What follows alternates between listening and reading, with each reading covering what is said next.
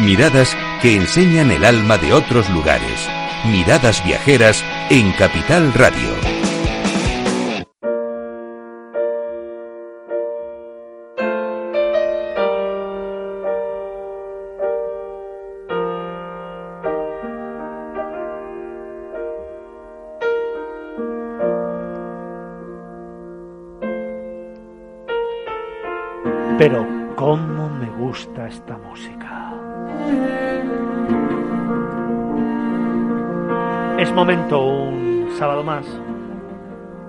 Volar la imaginación, de soñar, de pensar, de dejarse llevar y de imaginar.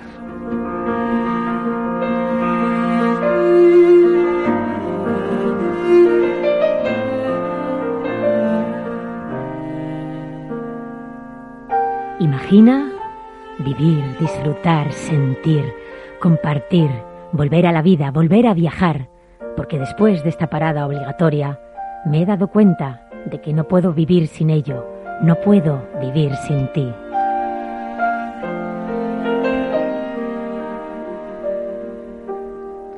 Imagina pasear por paisajes vírgenes increíbles, ver volcanes imponentes, andar en equilibrio por desafiantes acantilados, perderte por bosques frondosos, sentir el golpe de agua de cascadas exuberantes, olvidarte de todo en solitarias playas salvajes, viajar por inmensos cielos estrellados.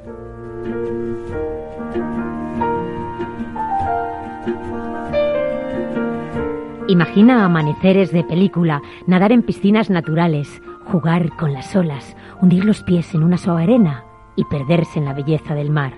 Eso es ser libre, eso es mirar, viajar, eso es miradas viajeras. Y es que no puedo vivir sin ti.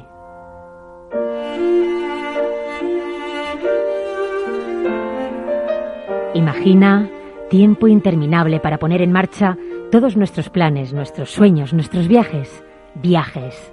Una palabra con tanta fuerza y tantas historias escondidas entre sus letras que con solo pronunciarla despierta un remolino de sensaciones, de libertad. Imagina la aventura más apasionante, la que más engancha, viajar y vivir, porque el viaje es vida con mayúsculas, es experimentar, soñar, es una máquina perfecta de crear deseos para luego hacerlo realidad. A veces, solo con cerrar los ojos e imaginar, se activa el resorte.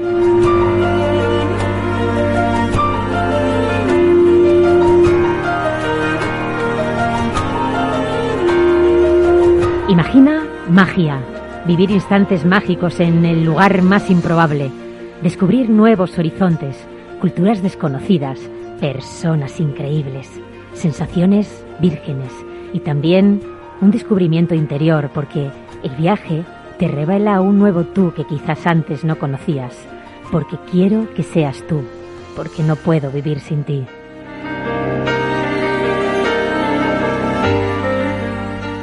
Imagina sonrisas, la tuya cuando cierras la mochila y las ajenas que te cruzas durante el trayecto, y un reto, un ejercicio de superación, un maravilloso cóctel de sensaciones, de olores, de sabores, de abrazos.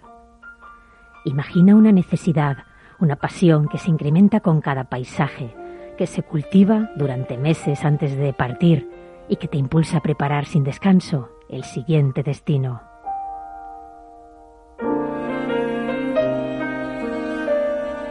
Pues ya no imagines más. Viaja, vive, porque no puedo, no puedo vivir sin ti.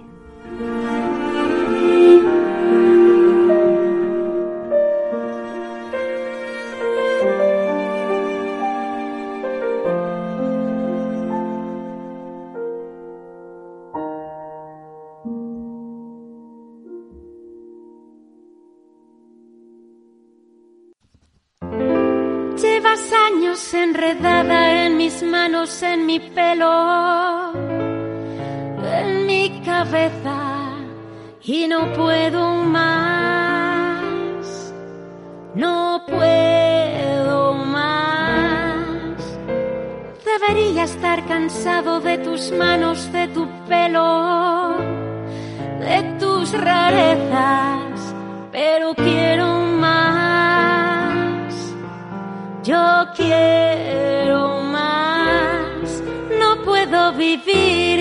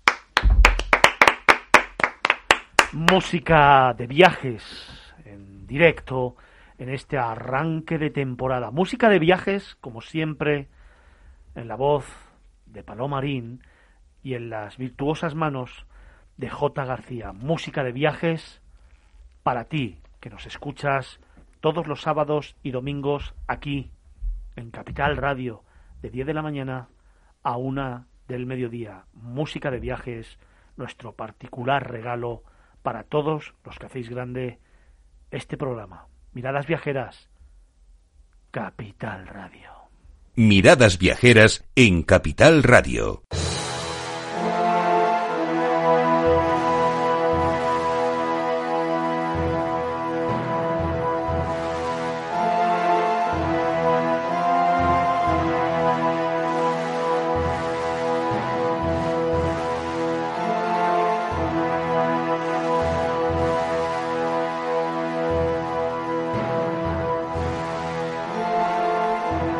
Pues eh, tras esta maravillosa pieza y esa música de viajes que nos sigue acompañando temporada tras temporada, continuamos desgranando otro patrimonio de la humanidad.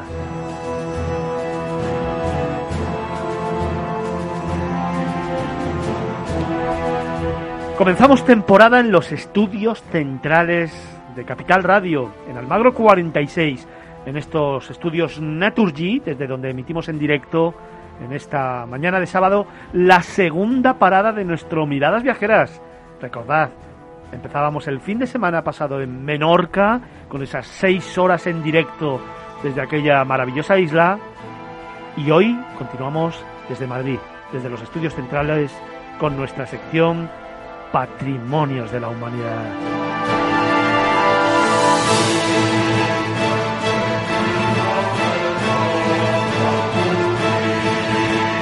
Y esta semana, para comenzar, nos quedamos en España. Nos vamos a un lugar que te transporta a otro tiempo.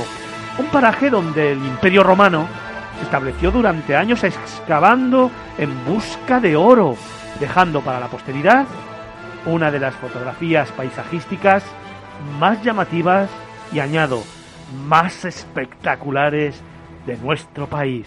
Esta semana nos vamos a las médulas.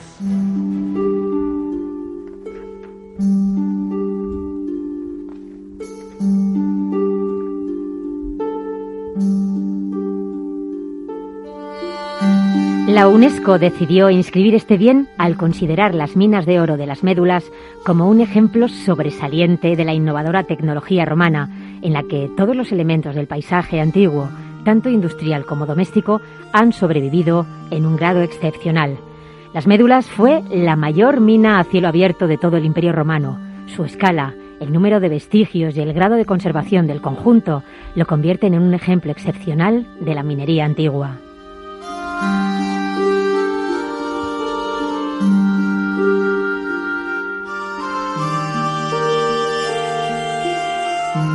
Se conservan restos de cada una de las fases de esta actividad económica. Los desmontes mineros producidos alcanzaron 3 kilómetros de extensión, más de 100 metros de profundidad y la infraestructura hidráulica llegó a crear 325 kilómetros de canalización excavada en la roca.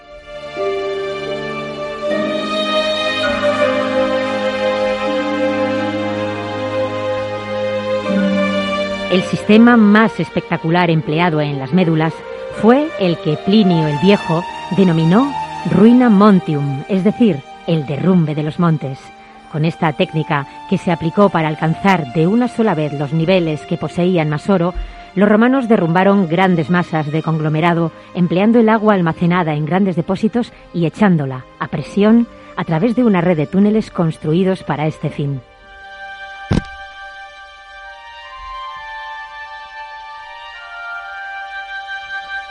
Pero el valor de las médulas va más allá de los monumentales restos de la minería de oro romana que se han podido conservar. Es el producto de los cambios históricos que esa explotación implicó, convirtiéndose en un hito en la historiografía minera que muestra la impresionante tecnología romana y la consiguiente transformación del territorio. Su importancia radica en su significación histórica, económica, social y ecológica. Supuso un cambio en la explotación de los recursos y en las formas de vida de las comunidades locales durante la antigüedad y muestra la profunda transformación que produjo la minería de oro romana en las comunidades que habitaban la zona.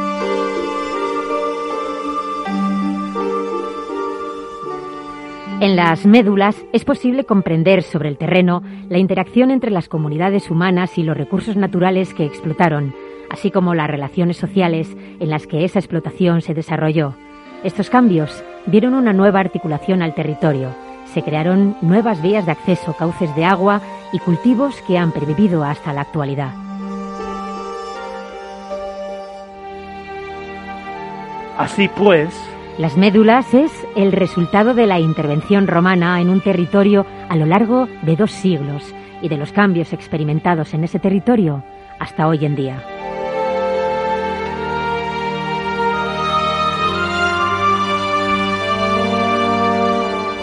Y para hablarnos de todo ello tenemos con nosotros a nuestro tertuliano, a Olmo, a Carlos, al gran experto en patrimonio de la humanidad y en muchas más cosas, ¿eh? muchas, muchas más.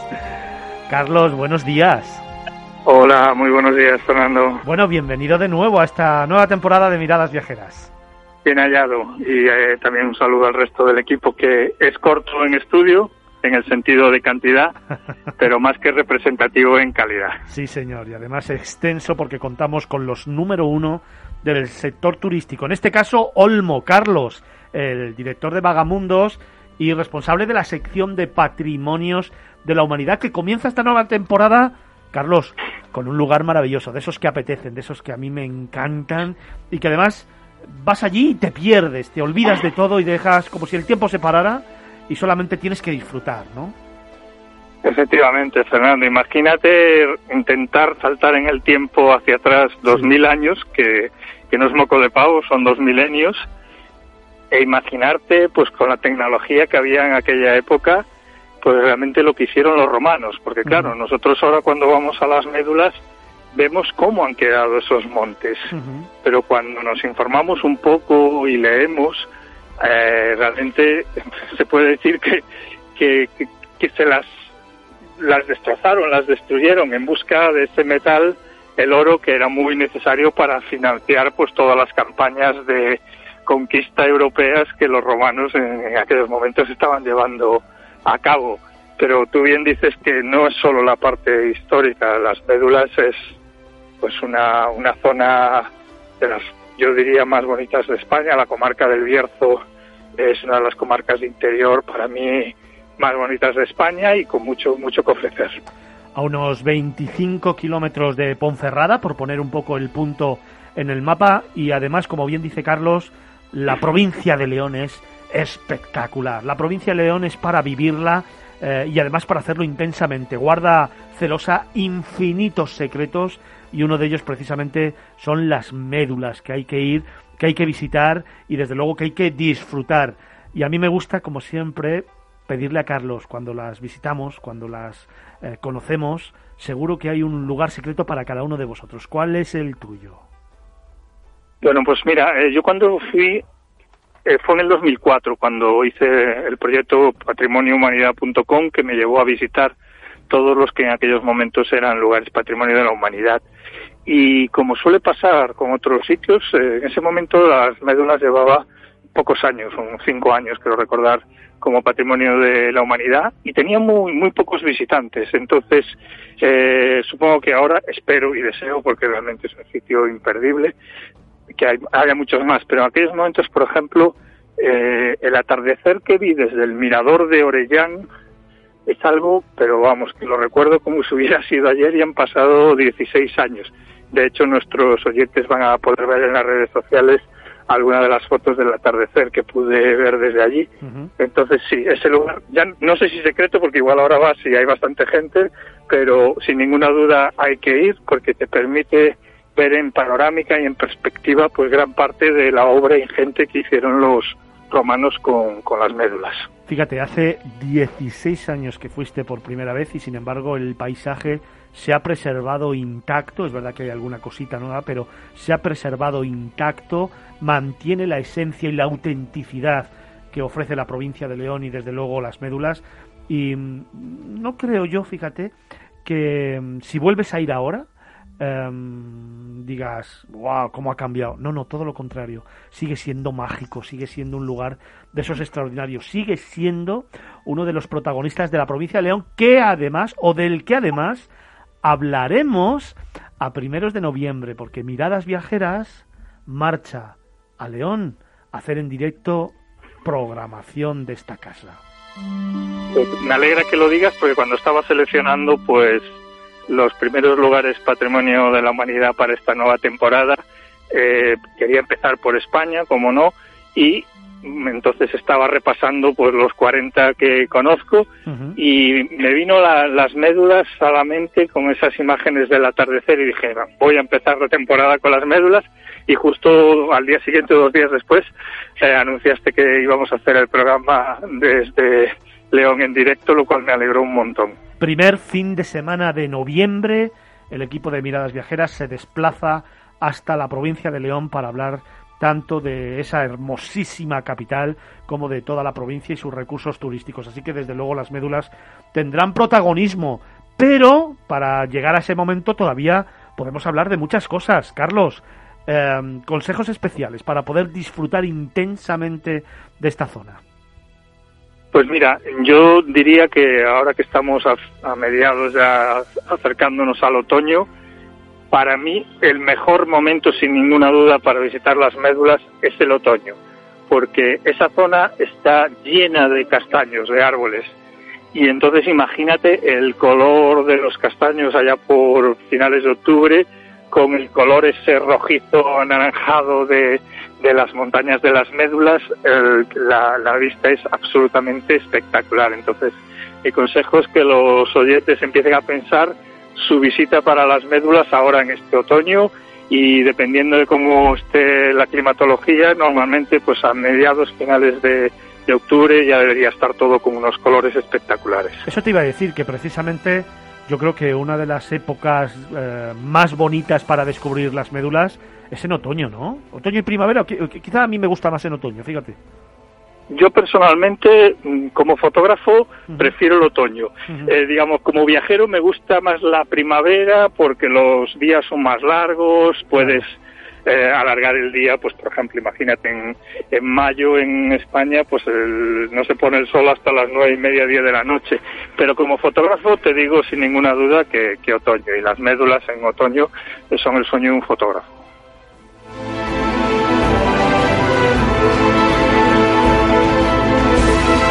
Y yo añadiría una cosa más, son el sueño de un fotógrafo, pero también, fíjate, uno de esos recuerdos imborrables para cualquier viajero, Carlos. Por supuesto.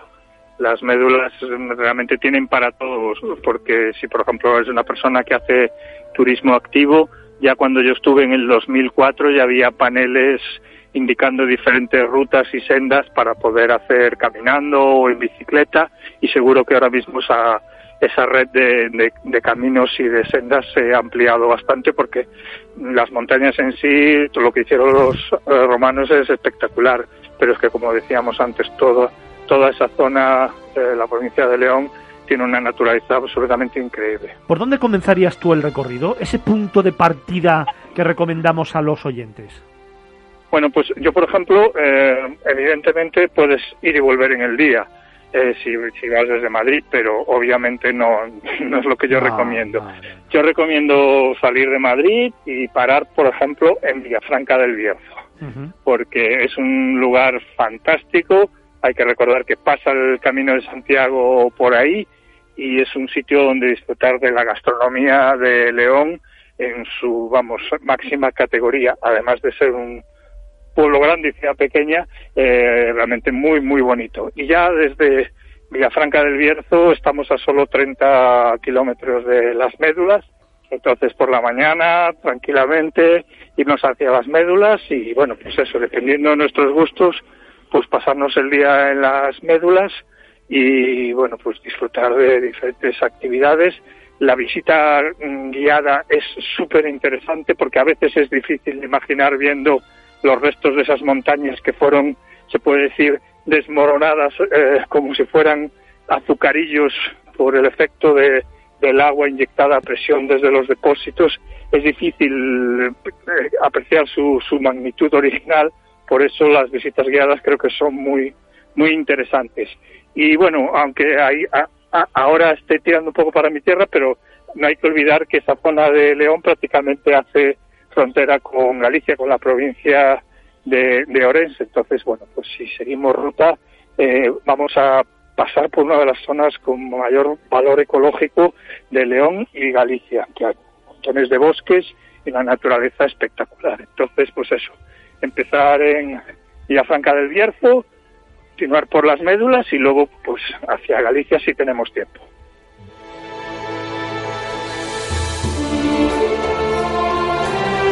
Igual una opción también es pasar la noche en León, ¿no? Por supuestísimo. Vamos, no he dicho León porque vamos a hacer el programa especial, pero ah, yo tengo unos recuerdos de León de cuando hice el Camino de Santiago fantásticos. Eh, su catedral es una de las más imponentes de, España. Eh, la gastronomía, una vez más, es espectacular y, y es una ciudad con un encanto y una magia especial. Y lo de magia lo digo con doble sentido.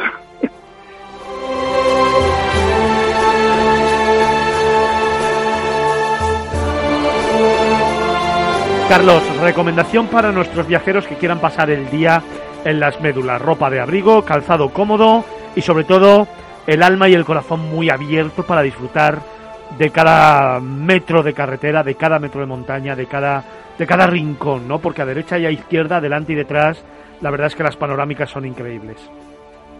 Correcto, o sea, hay que pensar que, que, es una zona, bueno, pues que en su momento eran los confines del Imperio Romano, de ahí ya solo quedaba Galicia y ya cuando llegaron a Galicia se encontraron con el Atlántico estaba el Finisterre, el Finisterra, el fin de la tierra.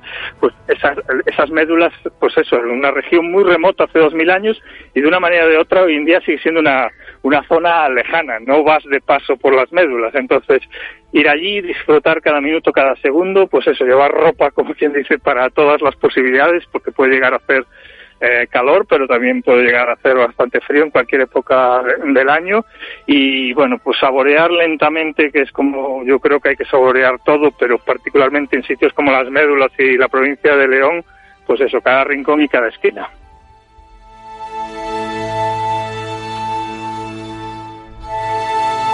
Patrimonios de la humanidad.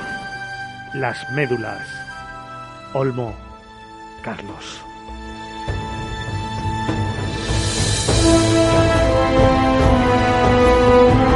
Querido compañero, fantástico trabajo. Ya sabes que nos vamos a otro de los sitios que a ti te gustan, ¿eh? Nos vamos a Formentera el próximo fin de semana. Pues sí, tengo también recuerdos espectaculares de mi adolescencia tardía en, Formentera, pero que no puedo contar en vivo y en directo.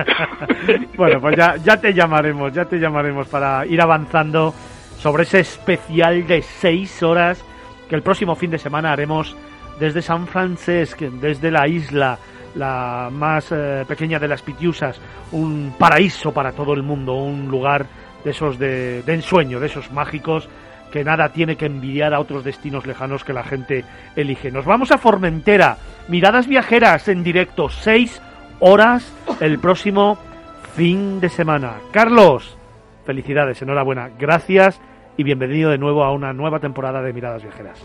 Gracias, un abrazo y hasta la semana que viene. Un abrazo.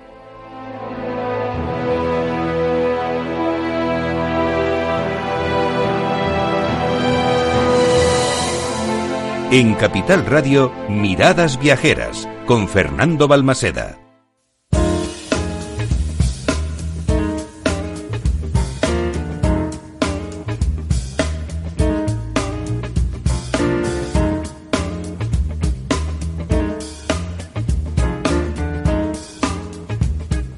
Vaya comienzo de segunda hora de programa. Ya desde los estudios centrales de Capital Radio en Madrid.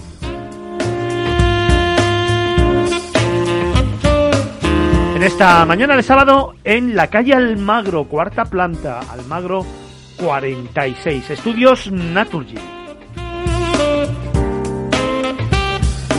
Fernando, tú dices vaya comienzo de segunda hora de programa, pero yo quiero ir más allá. Vaya pedazo de comienzo de temporada este año. Es verdad. Es que no se puede empezar mejor. Empezamos en Menorca. Después tenemos al secretario de Estado de Turismo. Volvemos a Formentera. Eso, a pesar de que no se puede viajar, de que a todo el mundo le da miedo y como parece que esto está paralizado. Fíjate que pensaba que ibas a decir pedazo de comienzo de la primera hora. Bueno, pero te he dicho que iba a ir todavía más allá. Es que si no me lo digo yo, no tengo abuela. Efectivamente, una primera hora intensa con el nuevo secretario de Estado de Turismo de España que en primicia, en exclusiva, le ha dado a Miradas Viajeras la primera entrevista a un medio de comunicación especializado en el sector turístico. Una entrevista presencial en la que durante 45 minutos hemos ido desgranando algunos de los asuntos más importantes que atañen en estos momentos al sector del turismo y te aseguro que me hubiera quedado bastante más con él. ¿eh? Y fíjate que a mí me ha parecido como que tiene los pies muy, muy, muy en la tierra y he descubierto en, él un gran viajero, una persona que lo vive en primera, en primera persona, en primera línea. ¿eh? Efectivamente, campaña de promoción turística de Soria. ¿eh? Se lo tenemos que decir a nuestros amigos de Soria, de la Diputación y del Ayuntamiento, que el secretario de Estado apuesta por Soria. Claro que sí, una tierra maravillosa de esas que no te dejan indiferente. Me encanta Soria, me encanta la provincia, me encanta la ciudad, me encanta su gastronomía, sus parajes naturales, sus pueblecitos. Esa laguna es increíble, ese burgo de Osma. Bueno, hay lugares maravillosos que hay que descubrir en Soria, claro que sí. El Imagina espectacular, la música de viajes también, los patrimonios de la humanidad también y nuestro concurso también. Para todos aquellos que quieran respondernos a esa pregunta que hemos lanzado, Paloma. Una, una pregunta súper sencilla. ¿Qué rincón de Sevilla tiene para ti un color especial?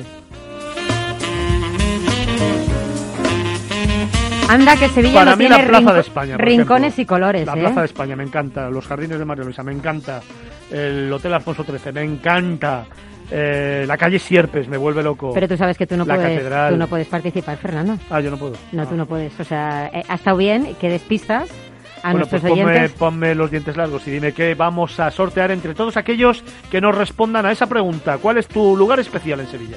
Pues mira, van a disfrutar de cuatro noches para dos personas en régimen de alojamiento y desayuno en el Hotel América Sevilla. Hay que decir, Fernando, que el Hotel América Sevilla está en pleno casco histórico de la ciudad. Eh, Está muy cerquita de algunos de sus rincones y monumentos más em- emblemáticos. Y, hay que decir que acaban de hacer eh, una obra fantástica, con lo cual está prácticamente, prácticamente a estrenar. Solo tienen que mandarnos un mensaje, ¿no? Decirnos qué rincón de Sevilla tiene para ellos un color especial y siempre, siempre etiquetar a Miradas Viajeras y etiquetar, etiquetar a esa persona con la que van a hacer eh, ese maravilloso viaje a Sevilla. Pues para ese más de medio millón de seguidores que tiene este programa, una pregunta muy fácil y un fantástico premio en un hotel maravilloso, el Hotel América de Sevilla, que conozco bien, que acaba de ser remodelado, que se ha reabierto el 1 de septiembre y que es una pasada en el centro de la ciudad hispalense, al lado del Corte Inglés, muy cerquita de la calle Sierpes, y además comienzo de ruta turística hacia la catedral, hacia la Torre del Oro, hacia todo el eh, casco antiguo y hacia ese Parque María Luisa, hacia el Archivo de Indias, hacia los Alcázares. Bueno, un lugar maravilloso que aquí en Miradas Viajeras te regalamos.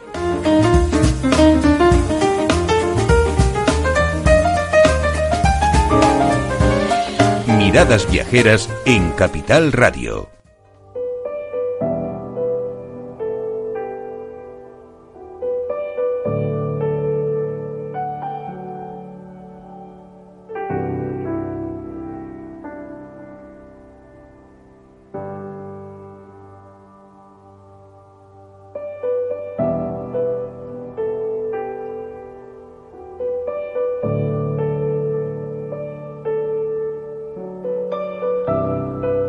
Vamos a continuar camino en esta segunda hora de programa. La verdad es que satisfechos, contentos con el trabajo que se ha realizado y sobre todo contentos de haber tenido al secretario de Estado de Turismo de España en una entrevista exclusiva para esta casa, para Miradas Viajeras, la primera que ha concedido a un medio de comunicación de manera presencial y la primera que ha concedido a un medio especializado en el sector turístico.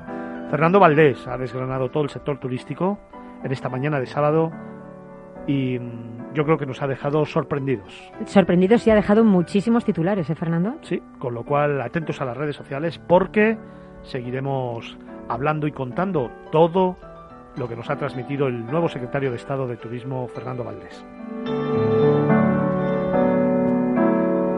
Pero todavía tenemos muchas cosas que contaros. Todavía tenemos por delante más de hora y media de programa, hasta tres horas, como siempre los sábados por la mañana.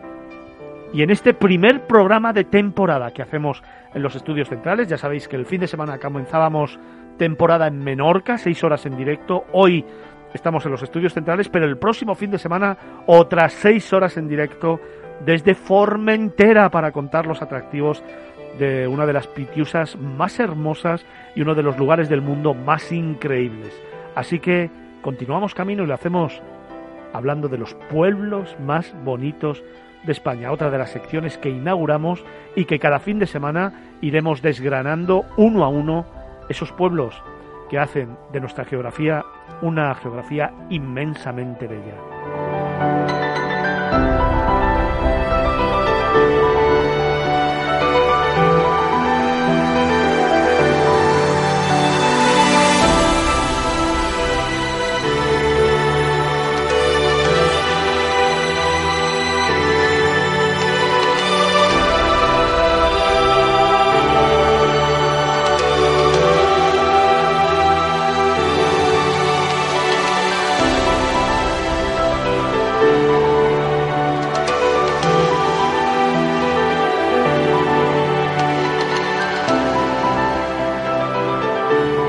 En esta nueva temporada de Miradas Viajeras vamos a seguir conociendo más nuestro país.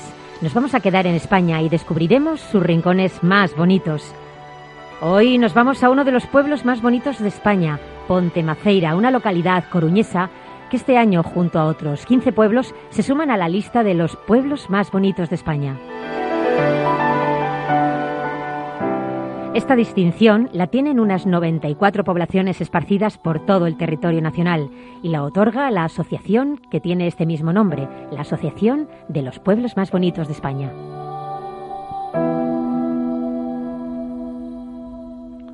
Y para hablarnos de todo ello, contamos en los eh, micrófonos de Capital Radio de Miradas Viajeras con Francisco Mestre, es el presidente de la Asociación Los Pueblos Más Bonitos de España.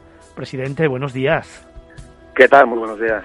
Bueno, qué honor, qué satisfacción estar al frente de esta organización, de esta asociación, donde al final congregamos a lo más bello y lo más granado de este país. ¿eh?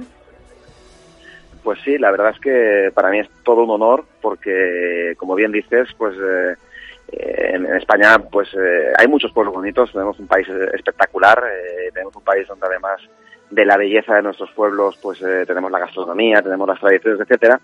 Pero eh, intentar tener en nuestra asociación, como miembros de esa asociación, a, pues a un determinado número de pueblos es complicado, ¿no? Y para eso, pues eh, los pueblos tienen que pasar unas auditorías y tienen que, cumplir con una carta de calidad muy exigente que, que incluso una vez que han entrado dentro de la asociación, pues podrían ser expulsados, ¿no? Por eso eh, el que aquel turista, aquel visitante que visita nuestros pueblos sabe que va a encontrar eh, y, que, y que no le van a decepcionar, ¿no? Va a encontrar, pues, eh, además de belleza, pues, pues, las tradiciones y la gastronomía, etcétera, que, hay en todos los pueblos en general de toda España, ¿no? Pero evidentemente la belleza y el patrimonio van a jugar un papel fundamental en, esa visita a nuestros pueblos. Me parece súper importante lo que acaba de decir el presidente de la asociación porque hace un par de años, creo recordar, Tuvimos la oportunidad y el placer, por supuesto, de marchar hasta Trujillo, de hacer en directo el programa desde Trujillo con motivo precisamente de la Asamblea de los Pueblos Más Bonitos de España.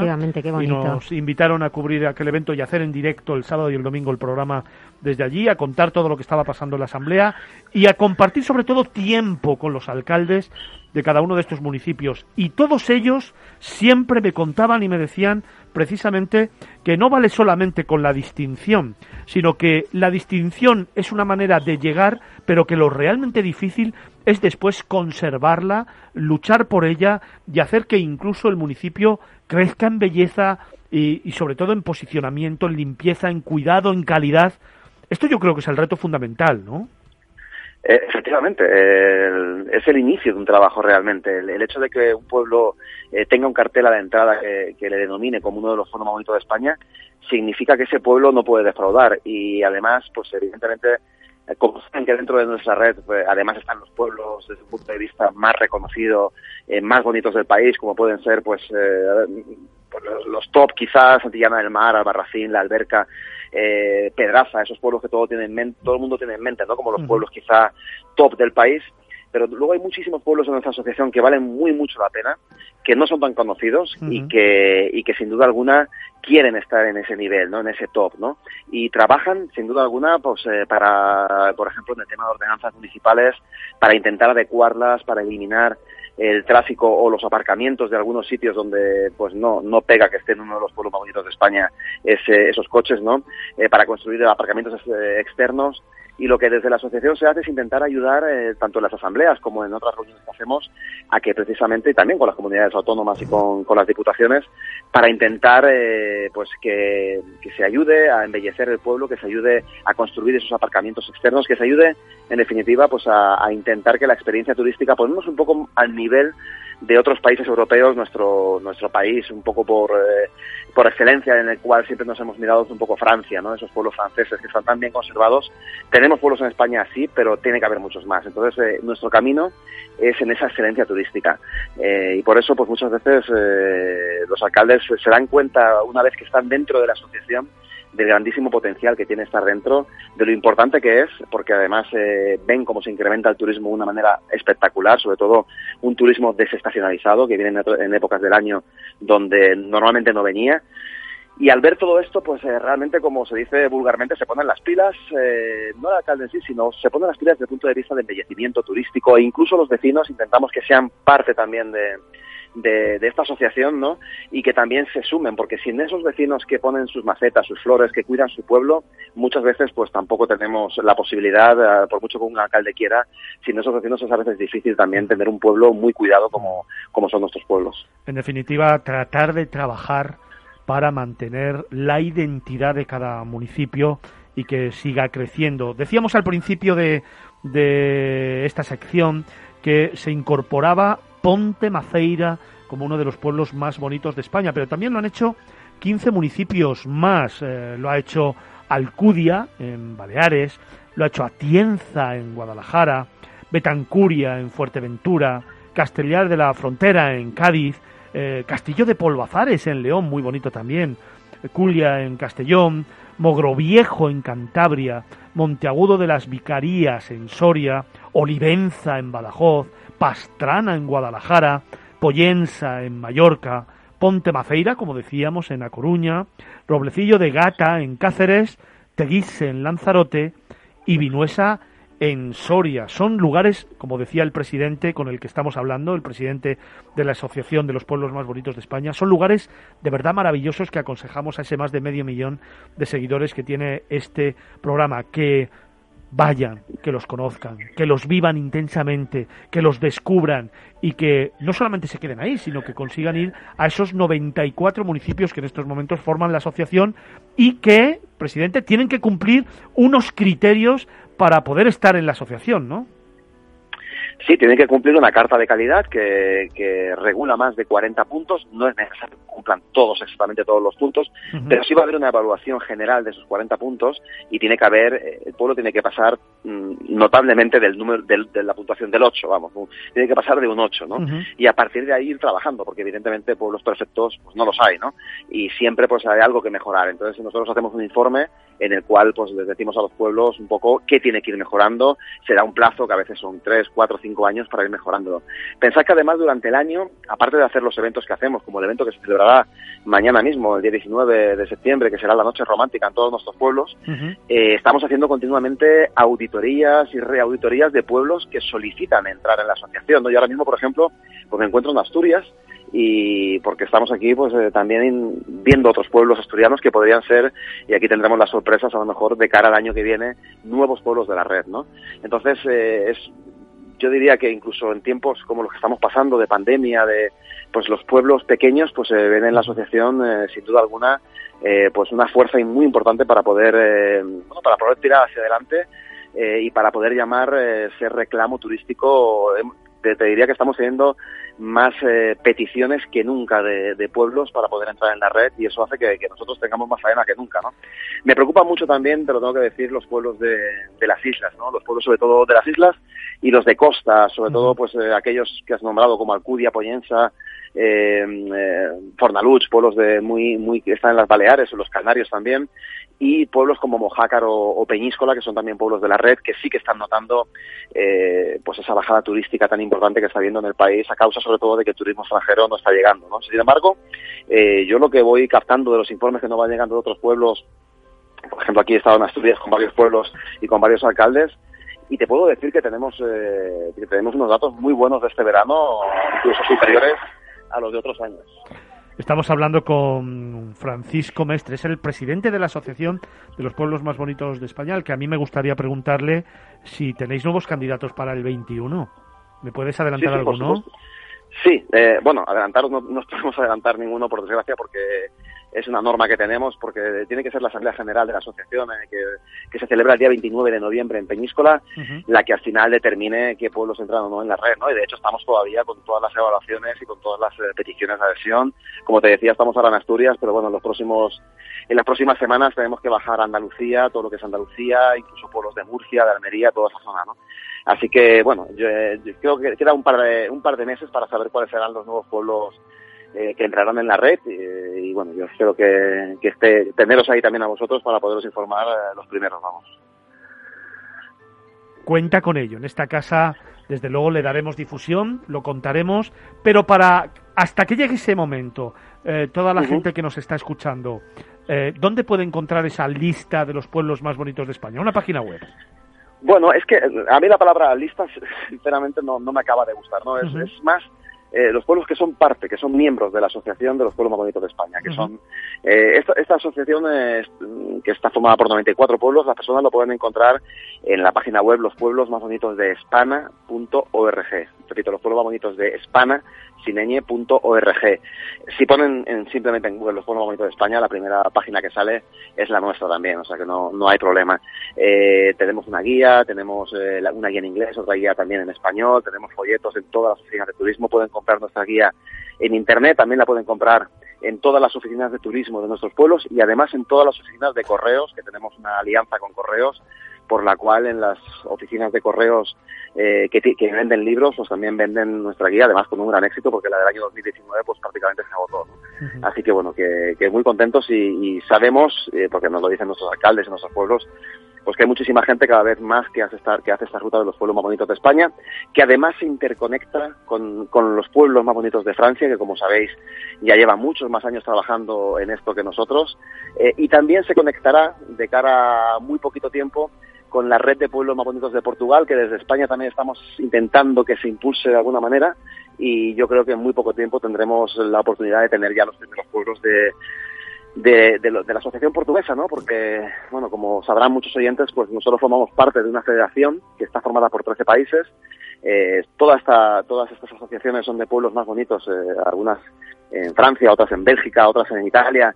Eh, al final se está formando una red mundial de pueblos bonitos eh, de la cual además soy presidente, tengo el honor de presidir y bueno, sin duda alguna pues eh, deciros que, que, esta interconexión, porque el turista al final no entiende de fronteras, ¿no? Si estás en Navarra, pues vas a cruzar a Francia y vas a ver pues pueblos de, de la red eh, francesa tranquilamente. Así que, uh -huh. que bueno, que al final eh, vamos hacia, hacia un turismo cada vez más globalizado y en donde los pueblos van a ser, sin duda alguna, y os lo adelanto ya, el producto estrella, porque es el, es el producto quizá menos, menos tocado por esa globalización en el fondo, la que ha mantenido más su esencia, su identidad, su folclore, sus tradiciones y su gastronomía. Por lo tanto, el producto estrella del futuro sin duda alguna van a ser nuestros pueblos. Pues Francisco Mestre, presidente de la Asociación Los Pueblos Más Bonitos de España, un auténtico placer. Yo tuve la oportunidad de conocerte hace unos años, estuvimos hablando mucho de este tema y veo que seguís creciendo, que vais evolucionando y sobre todo eh, que vais preservando la identidad de la asociación, lo cual me preocupaba mucho porque creo que tenéis un proyecto turístico por delante maravilloso. Gracias por vuestro trabajo, enhorabuena por lo que estáis consiguiendo y desde luego poner a tu disposición esta casa y este programa para que cada vez que tengáis novedades, después de esa asamblea, después de conocer los nuevos pueblos que se van a incorporar el 21 o para cualquier otro hito que tenga que ver con los pueblos de España, con los pueblos más bonitos de España, nos lo cuentes y le demos difusión. Francisco, pues gracias de corazón. Muchísimas gracias Fernando y un placer y un honor estar en tu programa. Muchísimas gracias. gracias. Un abrazo fuerte. Un abrazo.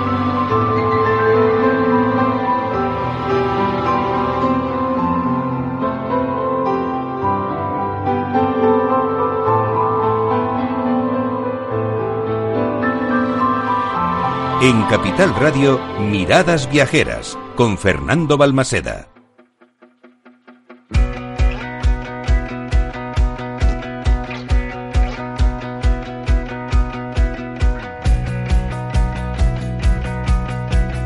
¡Wow! Intenso, dinámico, frenético. Así es, Miradas Viajeras. Recuperamos en esta nueva temporada nuestra sección de Agenda Viajera.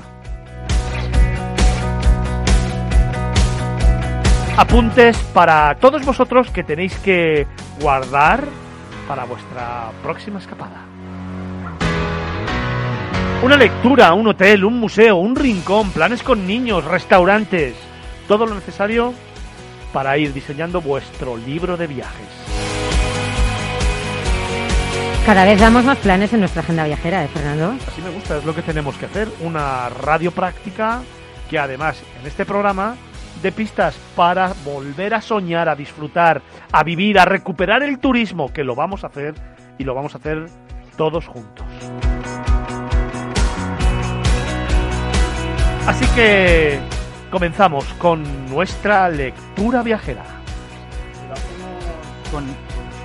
Y lo hacemos con el libro de Juan Eslava Galán. Vamos a viajar por el Guadalquivir y su historia. En el libro, Juan Eslava invita a los lectores a acompañarle en un viaje extraordinario a lo largo del río Guadalquivir y sus tres milenios de historia.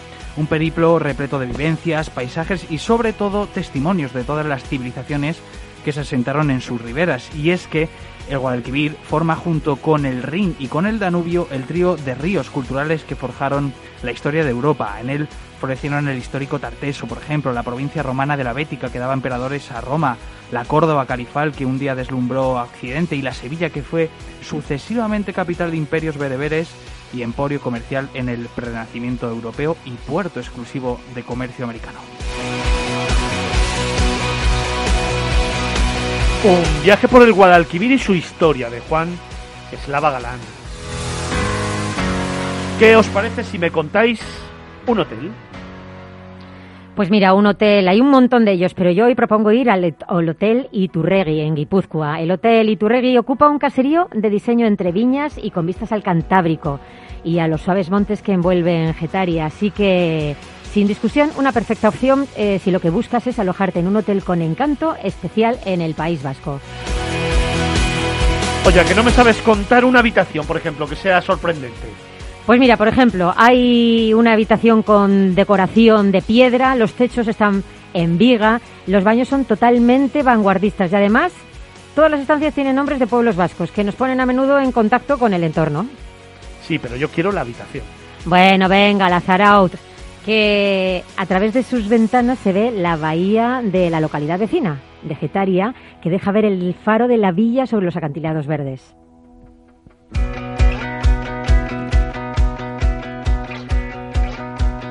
Diego, un museo, por ejemplo. Venga, hoy va de romanos la cosa porque nos vamos al Museo de la Villa Romana de Veranes. Esta semana os recomendamos este museo que se encuentra en Veranes, en Gijón, en Asturias. La villa que data del siglo IV es una explotación agropecuaria con dos partes diferenciadas. Primero la zona residencial, o en su momento que se llamaba la Pars urbana, donde vivía el señor de esta, y la Pars rústica, donde se hacían los cultivos. Bueno, podemos visitar los restos arqueológicos que actualmente eh, están en, en, Veranes y que pertenecen a la Pars Urba, esta gran casa señoral perteneciente a un notable propietario que seguramente se llamaba Veranius, toda punta, y presenta tres fases de reforma y ampliación arquitectónica que se desarrollan a lo largo del siglo IV después de Cristo y luego la mansión continuó en uso hasta el siglo V. Es un museo al aire que representa un plan perfecto para conocer la historia de Gijón y disfrutar de sus alrededores. Un plan con niños.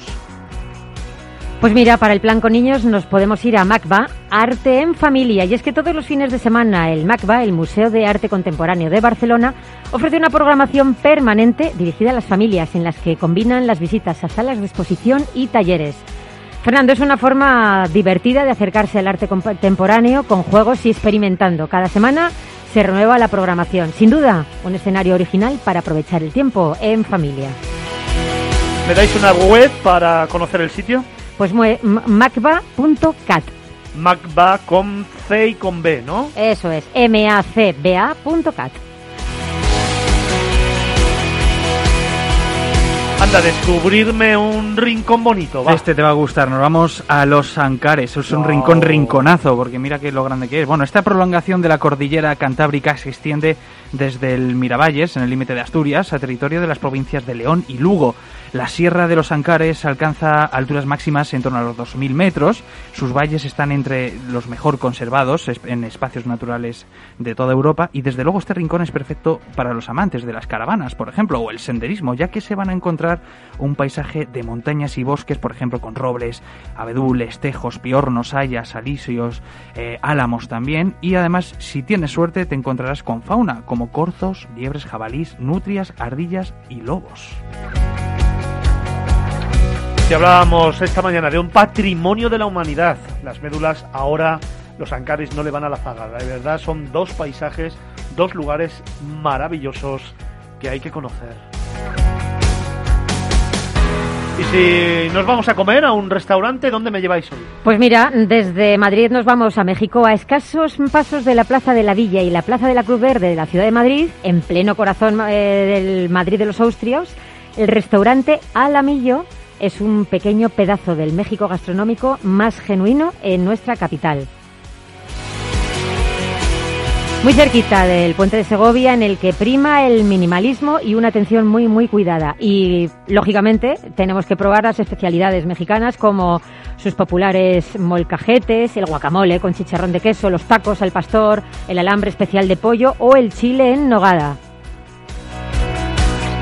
Y para terminar, te pides un chupito de tequila reposado especial y ya con esto... Te quedas nuevo. te quedas nuevo. Doy fe ¿eh? de ese chupito. Pues como hacemos siempre, repasamos nuestra agenda. Una lectura, Venga, eh, viaje por Guadalquivir y su historia de Juan Eslava Galán. un hotel, Al Hotel Iturregui, en Guipúzcoa. un museo, Museo de la Villa Romana de Veranes, en Gijón, un Asturias. rincón, Un rincón. Los Nos íbamos a los Ancares que nos llevabas tú. un plan con niños Magba, arte en familia. y un restaurante.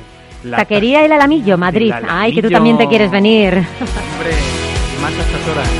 Como Larín te ha robado la palabra, te la voy a dar yo ahora en el minutito que nos queda. Sí. Porque te voy a preguntar una cosa. Hoy tenemos también nueva sección Tenemos que nueva inaugura temporada. Sí, y podemos decir ya el nombre. Venga, Venga, se, llama- se va a llamar La Curiosoteca y es un juego de palabras. Curiosoteca. Curiosidad, luego os explico bien, porque uno, yo creo que de los factores fundamentales a la hora de viajar es la curiosidad.